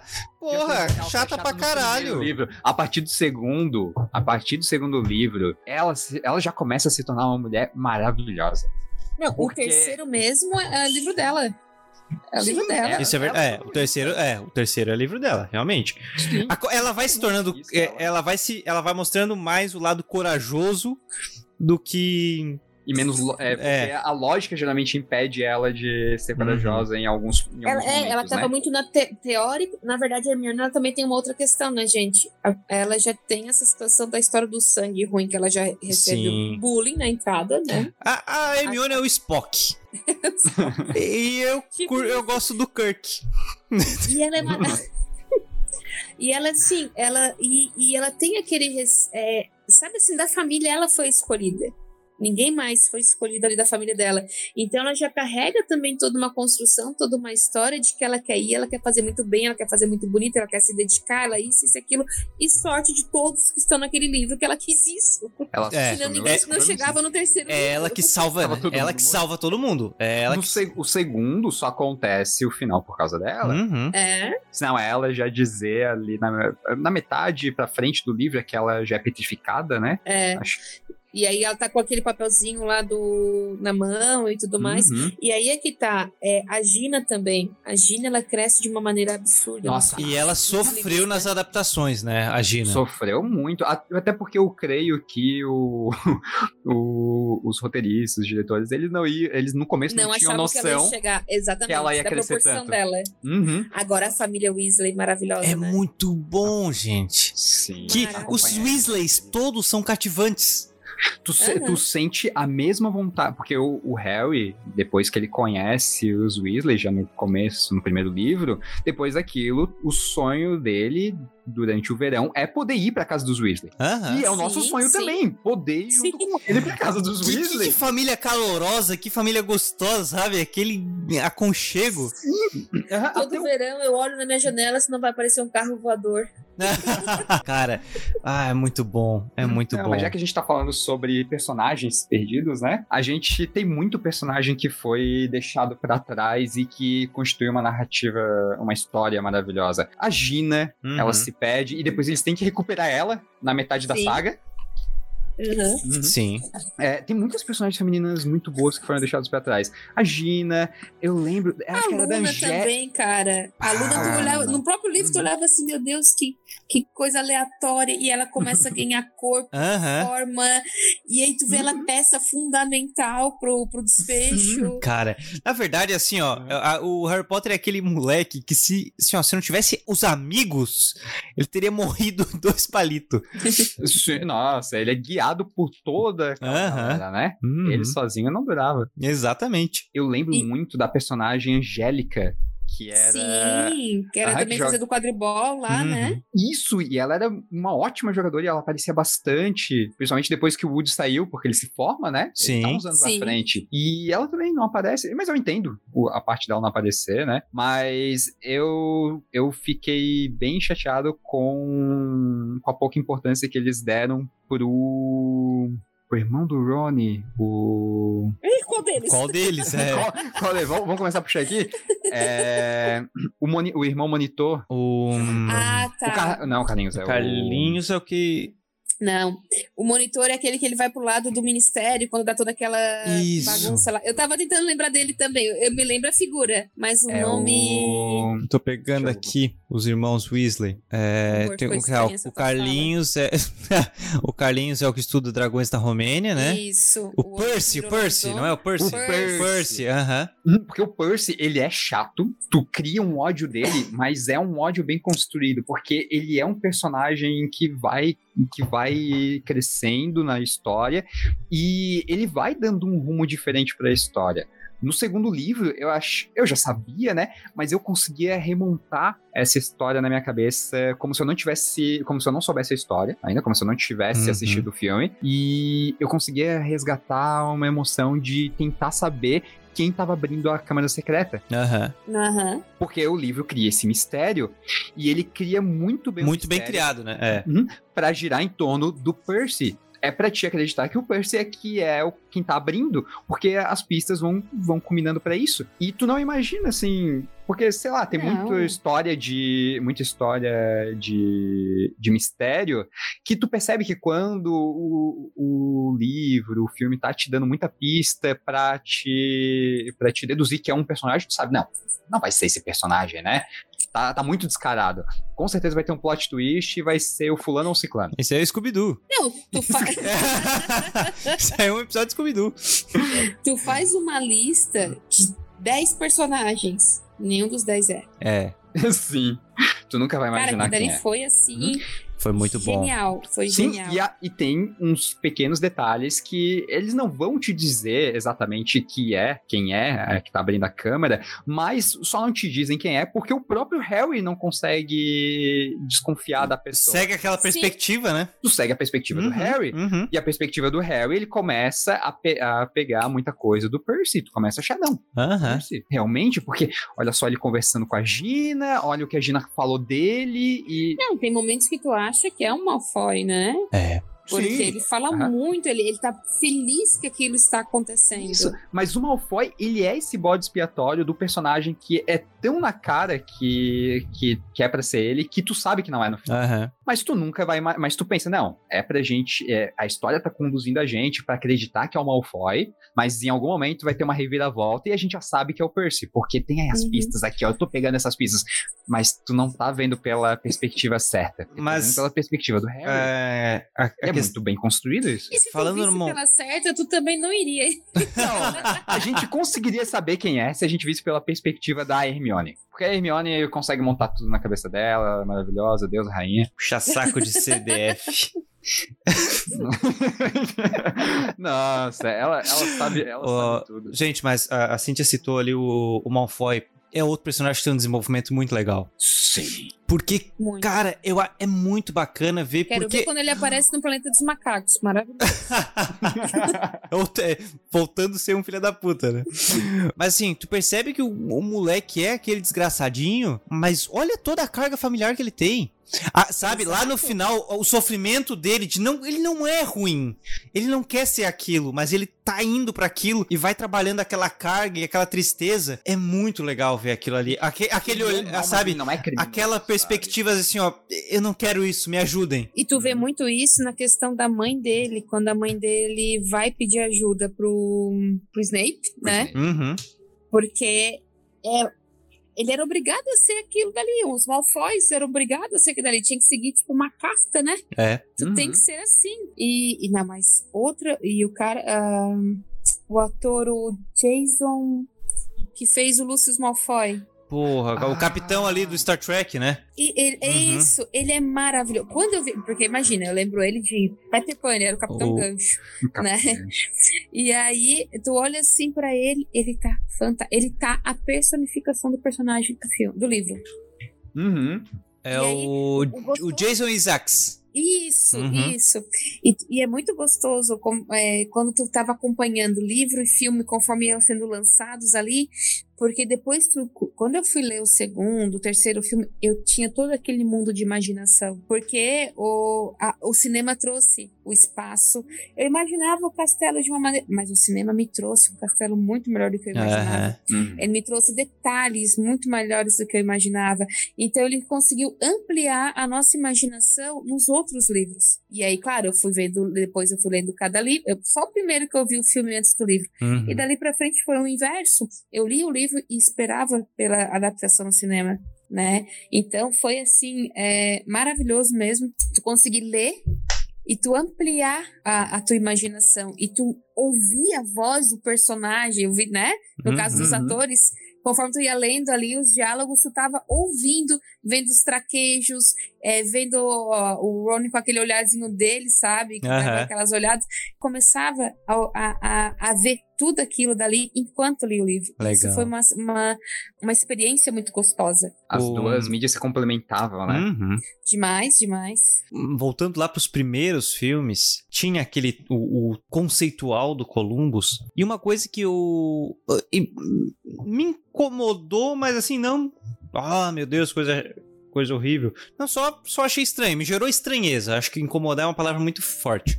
Me gerou estranheza é porque infelizmente, né, Richard Harris faleceu Sim. no terceiro filme, o Michael Gambon assumiu como Dumbledore, é outro fator fantástico, mas eu gostava muito das vestes do Dumbledore no primeiro e segundo filme. Sim, são mais vestes fiéis, elegantes, talvez. mais fiéis, e, e o do Michael Gambon era já uma coisa mais largadona e com menos Ele cor, e menos cor. É, e eu achava as vestes é, aquela bem vermelha, é, preta, aquelas cores bem fortes do o- do Richard Harris muito bonitas. Então me gerou a estranheza quando, sim, pelo ator nem nem tanto porque a gente entendia, né? A gente ficava triste pela perda do Richard Harris. Eu vou te dizer Mas- que pelo ator também, eu, assim, claro, uma diferença gritante entre um olhar acolhedor que se tinha no- nos primeiros filmes É. para aquela questão mais rígida nos, nos demais. Uhum. Mas ao mesmo tempo, é, conforme foi mudando ali a sequência de filmes que o Dumbledore tinha que ser mais firme, Uhum. acabou combinando, né? Sim. Casou bem, né? Uhum. Eu era um do que, de- que defendia o, o Jared Harris, filho do Richard Harris. Jared Harris que fez o hum, fez o Moriarty no filme o Sherlock Holmes 2 ali e também Uhum. fez é, Chernobyl, enfim, um puta de um ator. O- Nossa, eu, eu defendia o, o Jared Harris como Dumbledore jovem. Infelizmente, não, felizmente porque o, hum, o, o ator que tá fazendo o Dumbledore jovem agora é o vamos lá, Watson. Poxa, Sim. o... é o Jude Law. Jude Law é fantástico. Jude Law É fantástico. um Ah, É ótimo fantástico. Sim. Mas seria legal ver o George Harris fazendo o papel do. É porque eles queriam um, um ícone pop bonitão, né? Pra, É. ser o- pra cativar a galera como, como Dumbledore. Exato. Como ator ele não peca, né? Mas infelizmente não conversa do mesmo jeito. O George sabe? Harris ia ficar massa. Ia Porque é um ser puta legal. de um ator. Porra. É. Ele é muito. Ele é muito. E, mas- e- foda. e assim, tudo que ele pega, né? Tudo que ele pega ali, ele entra mesmo e ele cria a identidade. Uhum. Ele, ele pega a identidade do personagem, mas ele dá um toque que ele cria uma coisa única ali. Mas, E tu ainda Uhum. consegue ver o personagem ali. sim, tinha uma curiosidade. Michael Gamble, né? O segundo Dumbledore ali, ele é tio Pastuso, o Uncle Pastuso do Paddington. Ah, Hum. Nossa, com a barba, né? É. ele é o Uncle Pastuso. Agora com a barba, né? É, a gente tio- não reconhece. o tio do, do Paddington. É, que, é, que são dois filmes que Kelvin precisa ver. Preciso. São, Um e cara, dois. são premiados, são muito. E, e, e assim, ó, é aquele filme britânico, aquele, aquela comédiazinha gostosa britânica, bem infantil, mas que funciona pra toda a família. Funciona. É Uhum, muito legal, muito gostoso. uhum. Preciso, necessito. É, vai. Pedro já me levou pra esse caminho. Desculpa os envolvidos aí. Tem os DVD, comprei os DVDs. Fala e- pra Luísa botar no próximo aniversário dela. E vale, e vale dizer aqui que em 2020 nós fomos convidados pro aniversário da Luísa Potter. É, e foi Ah, muito foi. bom. Com caldeirão, com feijõezinhos, com ma magia ali pra sair aquele cachecol marca-texto, com as guloseimas de acordo com a temática, e com uma baita maratona de Harry Potter. E Maratonamos todos, né? Dois dias maratonamos todos. todos em dois dias. Uhum. Começou a- na, numa tarde, a gente parou no começo De da madrugada, não dá, aí- ninguém aguentava mais. Sim. E aí- no dia seguinte até Exato. o final. Foi eu acho que a massa. gente não aguentava mais era ficar entre sentado e deitado, né? Porque se a gente Sim. estivesse em pé, vendo o filme, acho que a gente via. Uhum, uhum. A gente ia madrugada dentro. O... Mas agora. Ai, fala- e uma Foi? curiosidade que a Luísa só vai saber quando ver- ouvir o podcast, Hum, depois bota lá no grupo, é que eu e o Pedro a gente tinha umas coisas pra fazer e, e era, um, era um feriadão, né? Era. E a gente pensou, ah, a gente assiste um pouquinho do primeiro filme ali com eles e deu. Aí a gente assistiu todos. Assistimos todos e não fizemos o que tínhamos pra fazer. Não, Aham. Viu? Aí é que tá a magia. Exatamente. Mas é, cara, o... e deu, eu senti falta, eu senti falta desse da, das vestes, mas foi é porque é aquilo, né? O terceiro filme foi uma mudança bem brusca Sim, e a mudança pra- de ator caiu logo na mão do, do Alfonso. do Alfonso. Né? Do Uhum, uhum. Então ele, ele já teve a chance de sequência construir. filme deles, mesmo os filmes deles já são atip... não é atípicos, não seria o termo, mas já são diferenciados, né? Aham. Sim, ele, ele faz uma modificação quando cai na mão dele, né? Faz. Eu, eu gostava, sempre gostei muito do filme. Sinto, eh, admito que depois que eu li o livro senti um, um desconforto, Uhum. um desconforto, mas eu ainda gosto muito, ainda gosto muito. Mas o pior filme pra mim é o o Cálice de Fogo. Nossa. E Eu foi achei só- fraco, e foi achei a única fraco. direção do Ah, do Dave. Não. é do Mike é, Michael Neal, né? Não lembro. Uhum, esse- ele dirigiu só esse. Aham. É, dá pra entender porque ficou só esse. Uhum, ele, é, ele fez O Homem da Máscara de Ferro, Dançando com Mas o, o, o Harry Potter 4 não Doni foi pra Brasco. mim tão. Não foi pra mim tão. É, é porque o sexto, ele quer. Primeiro que já tinha a visão do terceiro, então o quarto começou a voltar a ser mais fiel aos livros ali, Uhum. né? Uhum. E aí, quando a gente chega lá no sexto, dá uma quebra, né? Porque o sexto é um, é um livro e um filme mais parado. Sim, Ele Sim. se, ele se arrasta. O ele Enigma do Príncipe, se né? arrastando. Apesar de ser muito importante pro que vai acontecer depois, ele dá aquela arrastada. O, então, o. hum, Cálice de Fogo foi o primeiro que eu vi no cinema. Sério? Aham, era bacana, bem pra aquilo ali que a gente tava falando, de ser aquele. aquela pegada familiar e tal. E, o, e a mãe do amigo meu, eles todos, todos, a mãe, o, o Allen, a prima deles, a Ana Laura, todos eram viciados em Harry Potter, viciados. E aí eles iam no cinema e eles me chamaram. Ah, vamos lá tal. E eu lembro que daí compraram com bastante antecedência, Praça Shopping ainda. E aí tava uma fila enorme. E foi a primeira experiência, assim, de uma fila enorme pra, pra um lançamento que todos estavam esperando. Sim, foi, foi essa ideia, foi a ideia de um blockbuster de saga que sempre estava lotado, que veio antes do... Aham. Acho que depois só foi se repetir com a mesma intensidade com o universo Marvel. Por aí, por aí. Hum. Porque realmente a gente esperava por to- todo ano o filme novo.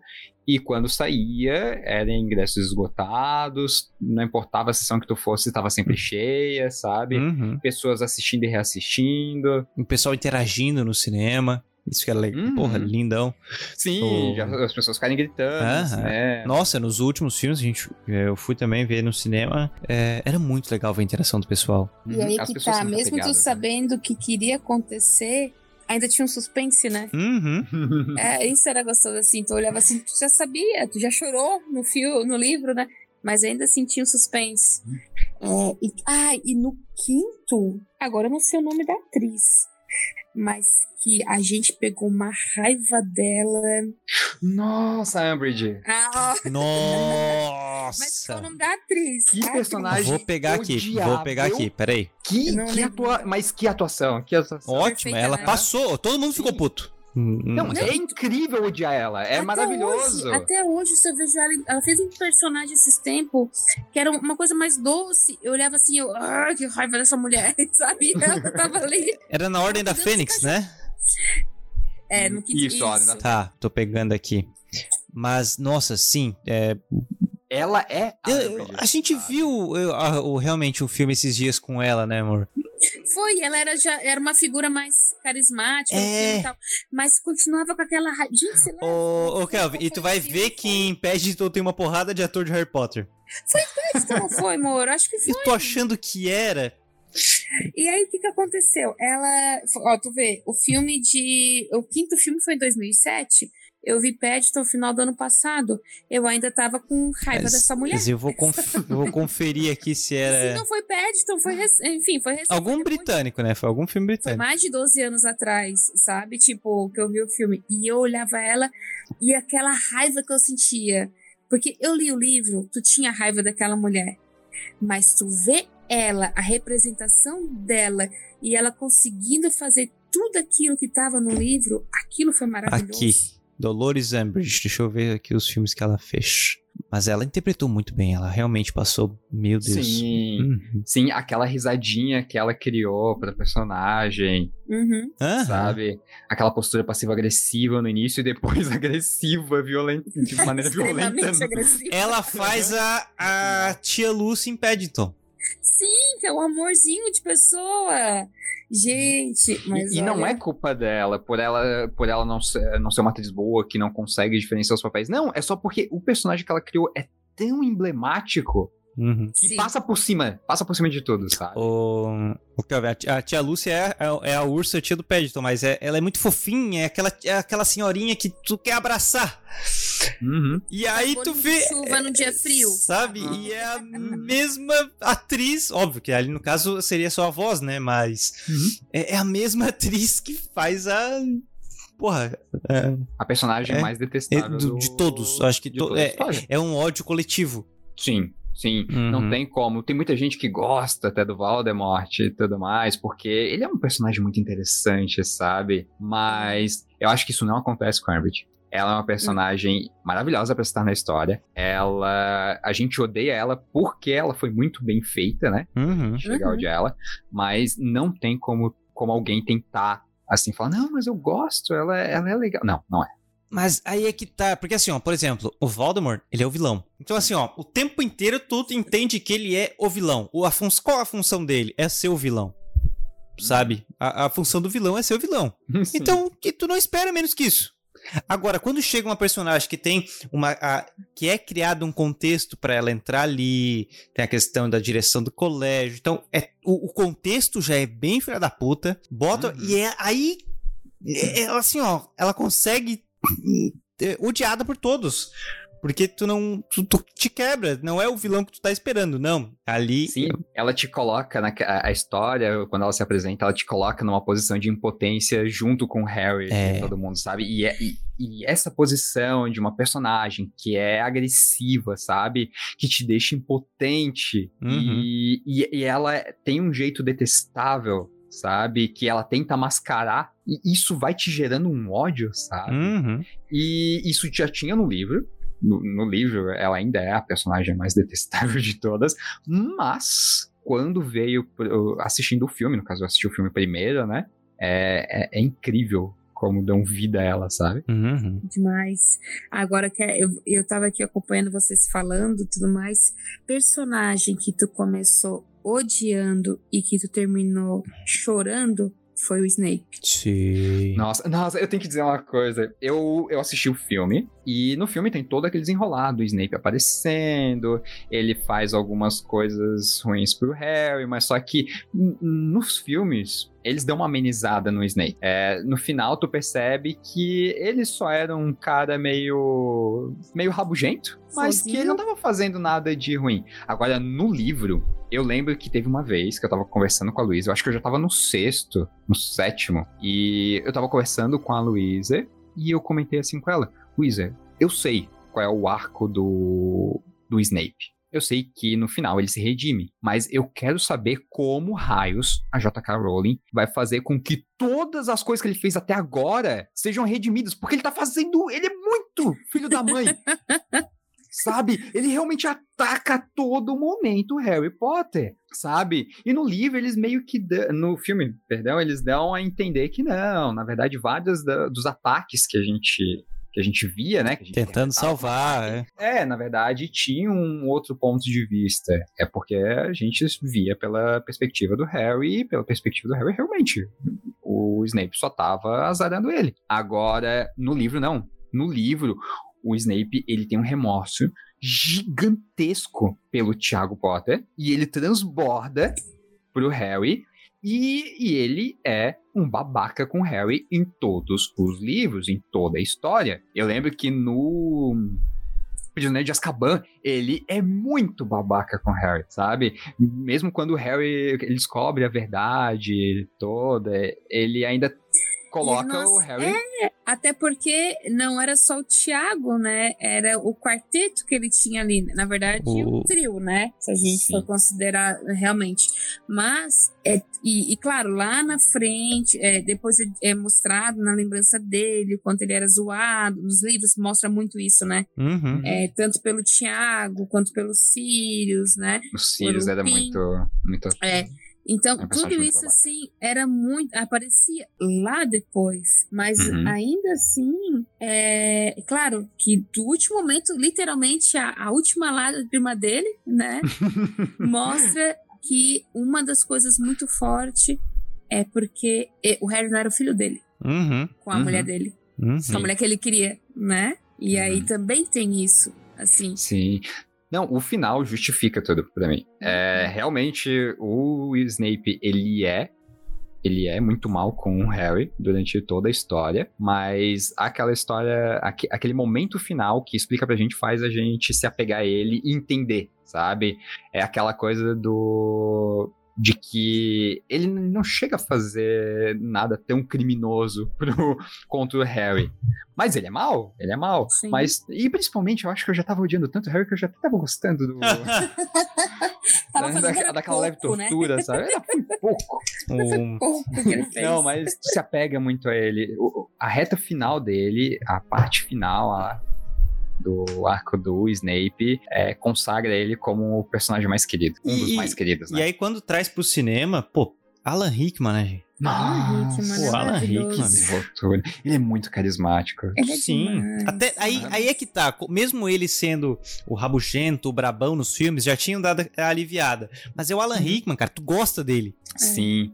Tu, tu gosta de ver ele mal, sabe? Uhum. Ele é um ótimo vilão. Ele, ele até não queria fazer o papel porque ele não queria fazer outro vilão. Provavelmente ia ser um vilão Que ele emblemático, né? Já, já é marcante como vilão em de Matar. Sim. Mas graças a Dumbledore que ele, Uhum. que ele fez. Exato. É, ele não sabia, mas ele ia ser o agente duplo do negócio. É. se ele soubesse, se ele soubesse o final do Uhum. livro. Ponte Agora, para espiões. É. O, É, Falando nisso, assim, o, o Alan Rickman ele era o Absolene nos filmes da Alice ali, da, da Disney. Os do Burton, sabe? Ele era lagarta. Ah! ah, mas aí tu não. Ah, tu tá querendo que a gente reconheça? Né? Não, não, é que eu tava vendo aqui, abri o IMDB dele agora e tava vendo Absolene e deu. Oi, oi, oi. É a mesma coisa, vou dizer que seu. Ah, olha só, é o macaco do Planeta dos Macacos. Não, mas a gente tava até agora falando dos ursos. tá? A gente até agora tá falando de dois ursos. De- Meu Deus. Tô tendo. Como é que é? Eu tô tendo um déjà vu agora. Mas a gente tá falando ali, né? É, e se tu for pegar o elenco, cara, o elenco de Harry Potter foi muito Que cast. É, e, e interessante porque os três principais ali foram foram cruz, né? Tipo, não tinham feito nada assim é, de expressivo na, na- no cinema. E aí tu vai lá, tu pega três crianças que vão, o seu crescimento também vão acompanhando ali a questão do filme. E no meio daque, daque- dessa, dessa, desse povo todo. Cara, vamos pegar ali Gary Oldman. Oh. O cara é um camaleão do Uhum. cinema. Sim. E, nossa, o bicho A é gente muito viu um foda. filme- Qual foi o filme que ele fez? O. Não foi do. Foi Churchill, né? Churchill, Ele Churchill, fez. ele tá fantástico como Que eu Churchill. fiquei assim, ó, olhando. Tá, eu sei que é ele, mas cadê a semelhança com ele? E aí tu fica ali. E tu fica lá, tem toda uma maquiagem, isso e aquilo, que também tem no, no, no Harry Potter, né? Mas tu vê na interpretação que é ele. Sabe? Aquelas jogadas que ele faz, que ele mergulha de um jeito. E aí quando eu vi, como é que esse cara vai ser o Sirius Black? Porque eu já tinha lido o livro. Uhum. Mas como é que esse cara vai ser o Sirius Black? Não combina, não combina. E aí, quando eu vi, quando eu comecei a ver nos trailers ali que aparecia um pouco e vi ele dentro do filme, assim, ele conseguiu o Sirius Black. Uhum. Cara, tava fan- maravilhoso, né? Uhum. Mas deu mais pena ainda da, morte dele. Pensar que ele não ia mais aparecer dali pra frente. Olha só, é, puxando agora outro, outro tópico pra gente já ir pros minutos finais. Uhum. E aí, e essa ideia do Columbus de ou adaptar uma, uma criança amaldiçoada, ou como naturalmente o mercado cinematográfico funciona, espera mais uns 10 anos e faz um reboot. Cara, não existe reboot pra Harry Potter. Nunca. Uhum. Não. É como não existe reboot pra Indiana Jones, como não existe reboot, sabe? Pra, Uhum. pra Senhor dos Anéis, assim. Ou tu tenta revigorar, como eles É, tentaram. Fazer paralelo, assim, alguns universos paralelos, enfim. Sim, mas é como eles, fiz, como eles tentaram fazer com Indiana Jones, né? Acrescentarem, acrescentarem o personagem do Labyrinth pra ser o novo Uhum, Indiana Jones, mas não deu certo. Exatamente. não deu nem um pouco certo. O novo. Mas- O. Como? Ah, é porque no filme da. Da caveira. Ah, tá, tá. Não, eu não tinha entendido, eu não tinha ouvido o que tu falou. Eu não tinha. Filme eu não tinha ouvido o que tu falou. Aquele incrível. Eles tentaram, né? Tentaram ali jogar, jogar, não, vai ser aqui vai ser a, a sucessão. olha, é E dele. rapaz, sai daqui, não vingou. Uh-uh, Não aconteceu. Aquele chapeuzinho caindo assim. Eu não, ele não vai pegar aquele chapéu. Pelo amor de Deus, não deixe ele. Ainda bem que não deixaram. Nem ele queria aquilo, eu acho. Nossa, gente, quando eu, quando eu tava lendo, né? Eu assisti, eu li todos, um- atrás do outro. Eu devorei os livros. E quando finalmente chegou no final, eu- deu aquela sensação de abandono, de ó- órfão, né? Aham. Olha. E a primeira coisa que me passou na cabeça foi: eu vou comprar uh, a criança, é a criança amaldiçoada, a criança amaldiçoada. Isso. Eu não li, não li. Sim, eu pensei, eu vou comprar porque eu preciso continuar. Mas se tu quiser, E- eu tenho. Sério? Nossa, e daí eu fui pesquisar pra ver o que o pessoal dizia. E a história é tão, massac tão massacrada, e depois que tu descobre que ela nem foi escrita mesmo exatamente pela J.K. Rowling, e que basicamente eles nem chegam a considerar ela uma história canônica, né? Uhum. Uhum. Daí eu perdi completamente a estação pelo livro e eu nem fui atrás. Ah, não chegou a ler Até- então. Não, porque basicamente de todos os lados que, que eu vi, se era, era já uma previsão de decepção. Aham. É, eu li, É. eu li. é, Eu li, não, eu li as críticas, assim, quando saiu e todo mundo caindo de pau, todo mundo caindo de pau, e eu não me animei. Uhum. Eu não li as críticas, mas eu também não comprei assim de primeira. Porque aquilo que eu falei, pra mim o universo fechou ali, ponto. Sim. Ah, porque pra ver o Harry Potter, os filhos dele indo pra escola. Não precisa. Uhum. Não precisa. Sim. Ponto. Aí ah, eu tinha alguns livros extras, né? Tipo, é, falando de quadribol, falando de uns animais. Não eram animais fantásticos e onde habito, mas falando de outro, né? Uhum. Enfim, que complementavam, não eram oficiais, mas complementavam, que era bacana de se ter. Inclusive, eu tinha comprado até no sebo. Mas aí, obviamente, o livro foi massacrado e o, o, o valor dele despencou. Eu acho que eu paguei 12 pila no original. Nossa, eles abaixaram um monte. O valor do papel. É tipo isso, assim. Eu acho que o frete seria mais caro do que o livro, nesse caso. E comprei. E foi uma tortura ler. Putz. Porque ele é uma peça. Ele não é um livro escrito pra te ler como um livro. Ele é uma peça.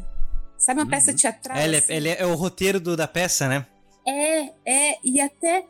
Primeiro que custa tu, tu entrar nessa dinâmica de leitura. Uhum. Até porque ela é completamente muito. nova, né? É, ela é muito diferente. Não importa o livro que você lê, tipo Harry Potter é um estilo, Senhor dos Anéis é outro, é, Sherlock Holmes é outro, mas tu tem. A base é a mesma da leitura. Ou tu estás vendo pela perspectiva do personagem, ou tu estás na primeira pessoa, ou tu estás na, na terceira. Enfim, não interessa. Mas tu tem aquela base. Agora tu lê um roteiro Mas e é, até tu entender que aquilo dali era o roteiro, leva tempo. é que. Mas também deve ser porque a história é ruim. Porque, por exemplo, É, o Alto da a Compadecida, né, do Ariano Suassuna, o roteiro, o livro, na verdade, é o roteiro da peça. É uma peça. Não é o li, não é um livro, é o roteiro da peça. Só que como a história é boa, porra, só vai. Só vai, tu te Uhum. diverte. Ah, foi uma maneira de tentar. Eu acho que eles também queriam tentar resgatar, queriam fazer a Uhum. gente se apegar ao filho do Harry Potter pra dali dar continuação, sabe? Mas não, não vende a Não história. vingou. Não Não. vende. E assim, é, seria muito bom ver o Chris Columbus fazendo alguma outra coisa do Harry Potter. Só tomada que não essa história, a não ser que Pode ser o ele, assim, ó, Mas filme, e se né? eles botar, e se eles botassem um Pode dedinho a versão dele. filme, né? Não, mas assim, eu acho que eles foram pelo lado certo, que é que é expandir o universo. Uhum. Não precisa mais ser Harry Potter. Porém, eles fizeram Animais Fantásticos, eu não gostei tanto assim. Eu achei, ok, legal, divertido, mas eu achei umas, é tão fraco, sabe? E, e ele me perdia tantas vezes, na, principalmente no segundo filme, que eles tentavam casar a história com coisas do Harry Potter.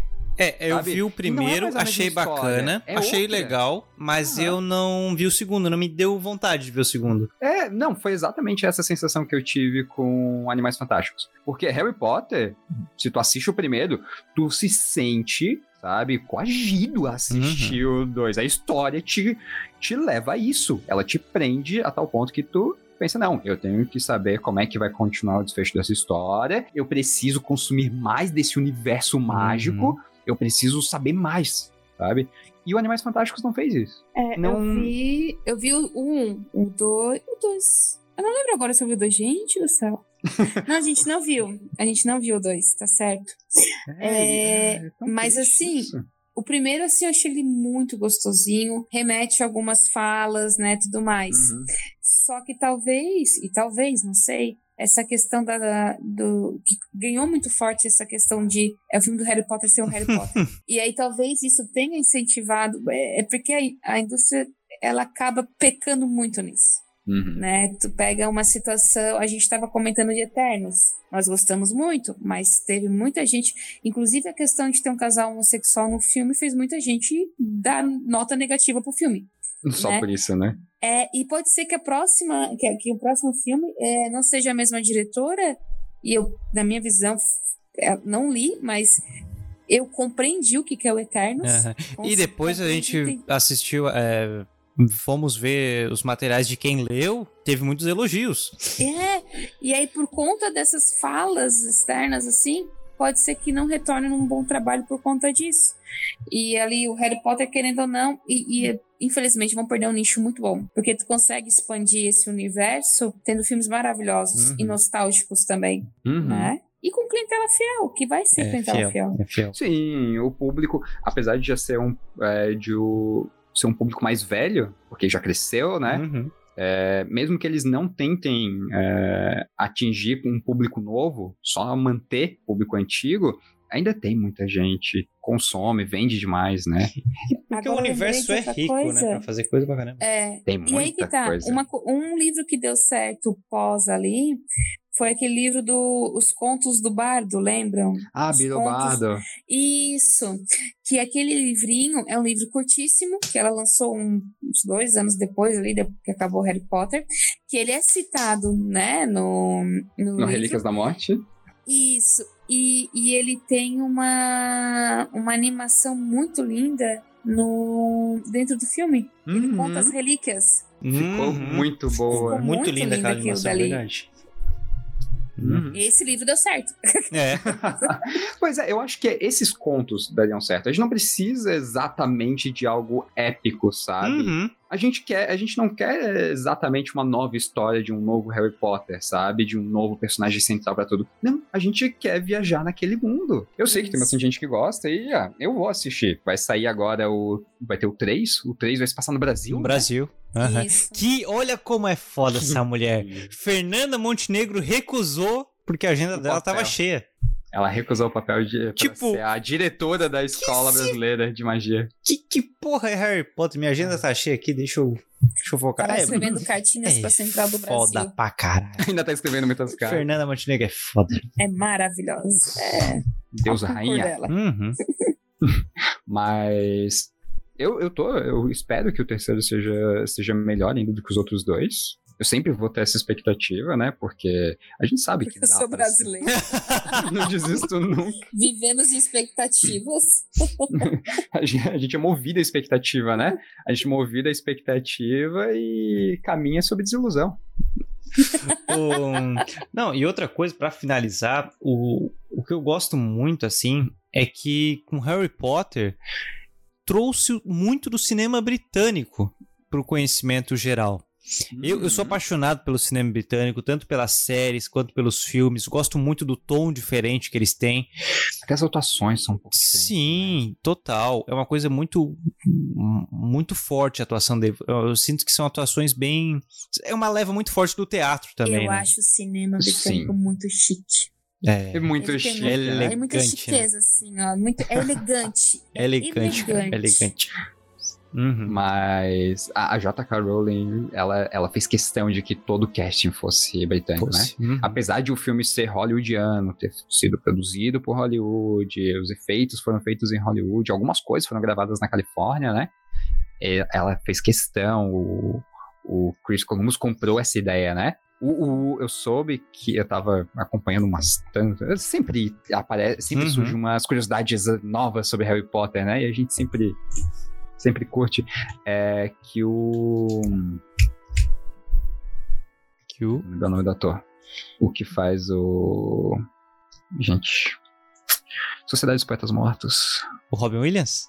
Robin Williams, ele queria fazer o Hagrid.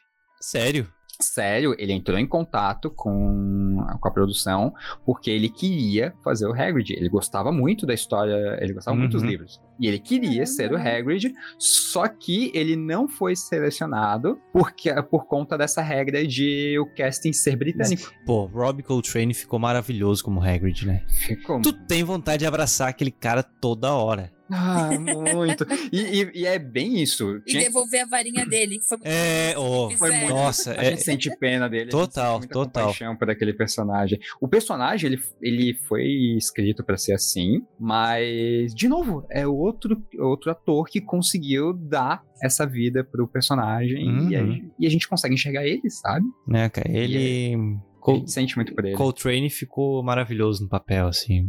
Muito, muito. É... Muito carismático, né? Uhum. Sim, eu acho que o cast em geral de Harry Potter foi. foi maravilhoso, foi muito Ah. bem selecionado.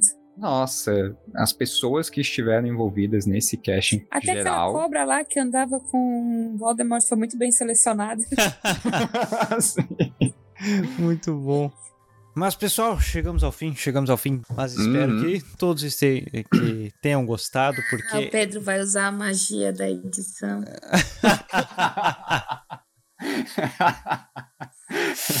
que maravilhoso, que momento, que momento, que momento! Por isso. Ah! Gente, é uma canetinha que ele usa ali pra fazer edição, que ele tem uma mesinha. Ai, vocês. A varinha digital dele. Mas tá aí. Moderno. A a pandemia varinha a digital. varinha É. É. A cyber é, A bruxaria. pandemia foi longe demais com essa varinha digital. Não Vai é, meter um cortes totalhos ali, vai virar meia hora de conversa e é isso. não é magia, é tecnologia. Mas é porque tem muita coisa, são 20 anos, né? 20 anos São- de, de, de algo que não é simplesmente ah, uma adaptação literária, um filme, mas são 20 anos de algo que cresceu, né? Que acompanhou um- uma geração. É muito legal ver isso. É Rendia, rendia um episódio para um podcast pra cada episódio. Pra- Cada filme. pra cada filme. Pra cada filme, É. pra cada livro e depois barra suposições. Exatamente. Sim, E dava, pra, e dava pra finalizar com as fanfics da Cynthia. Precisa achar essas É. fanfics, cara. Ah, Tem que ter um quadro da Cintia fazendo review das fanfics. review de Maravilhoso. fanfic. Eu É, exatamente. Apoiado. Acho muito válido. Mas, pessoal, muito, muito, muito obrigado. Muito obrigado mesmo, sabe? Como eu falei lá no início, fico muito contente de ter vocês aqui no, no podcast. É muito legal. Kelvin, re- recente, teve 97, 98. Já, já estamos produzindo o episódio 101. E a Cintia já fazia um ano. Um ano. Em casa de Ferreira Espeta de Pau, Isso, né? Pedro. Joga na cara. Um Joga aí ano. pra milhares de pessoas ouvirem no podcast, que faz mais de um ano que eu não participo. Ah, Ela tava não. maturando essa participação. Na hora da E sacanagem tá tranquila. Mas aí na hora de gravar, ai, tô com dor de cabeça. É foda. Vamos gravar um podcast, ai. Nossa. Ai, me deu uma dorzinha. Mas, gente, muito, muito Hoje ele me obrigado. convidou pra jantar, Kelvin. Vem jantar aqui em casa. Cheguei, tava tudo preparado pro podcast. Aquele churrasco, né? Nossa, vou fazer um churrasco aqui. Tu vai crente, toda feliz, achando que era só pra bater uma laje, né? Chega ali é pra gravar um podcast. Podcast. Foda, né? Chegou. Nossa. Mas, gente, deixando a palavra primeiro com a, com a Cintia aí, agora a palavra de vocês. Ah, foi maravilhoso, foi gostoso, não só pelas companhias, que já é suspeito de falar, mas é ir relembrando, né? Porque a gente, quando a gente fala ah, Harry Potter, tu lembra uma coisa, outra e tal, mas tem coisas que você não lembra que os outros participantes lembram. E aí, aquela coisa de sentir tudo de novo, de lembrar o que foi ler o livro, de ler o livro em 24 horas, como a gente falou ali, né? É, de esperar por comprar. Eu lembrei na época de Natal que eu ganhei o DVD, o primeiro aparelho de DVD lá de casa. Eu, eu pedi de Natal, porque essas coisas só pedindo de Natal, porque era o momento que a gente podia pedir algo caro, digamos assim, né? Mas eu ainda ganhei, que eu não sabia, os três DVDs, assim, dos três primeiros filmes, com cenas extras. Então, tudo isso veio, assim, na minha memória, só conversando hoje com vocês sobre o podcast, né? Sobre, sobre os temas nesse podcast. Então, quero agradecer, agradecer pelo convite, que foi maravilhoso. E prometo voltar antes de completar um ano. Quando tiver 11 meses e 29 dias, eu.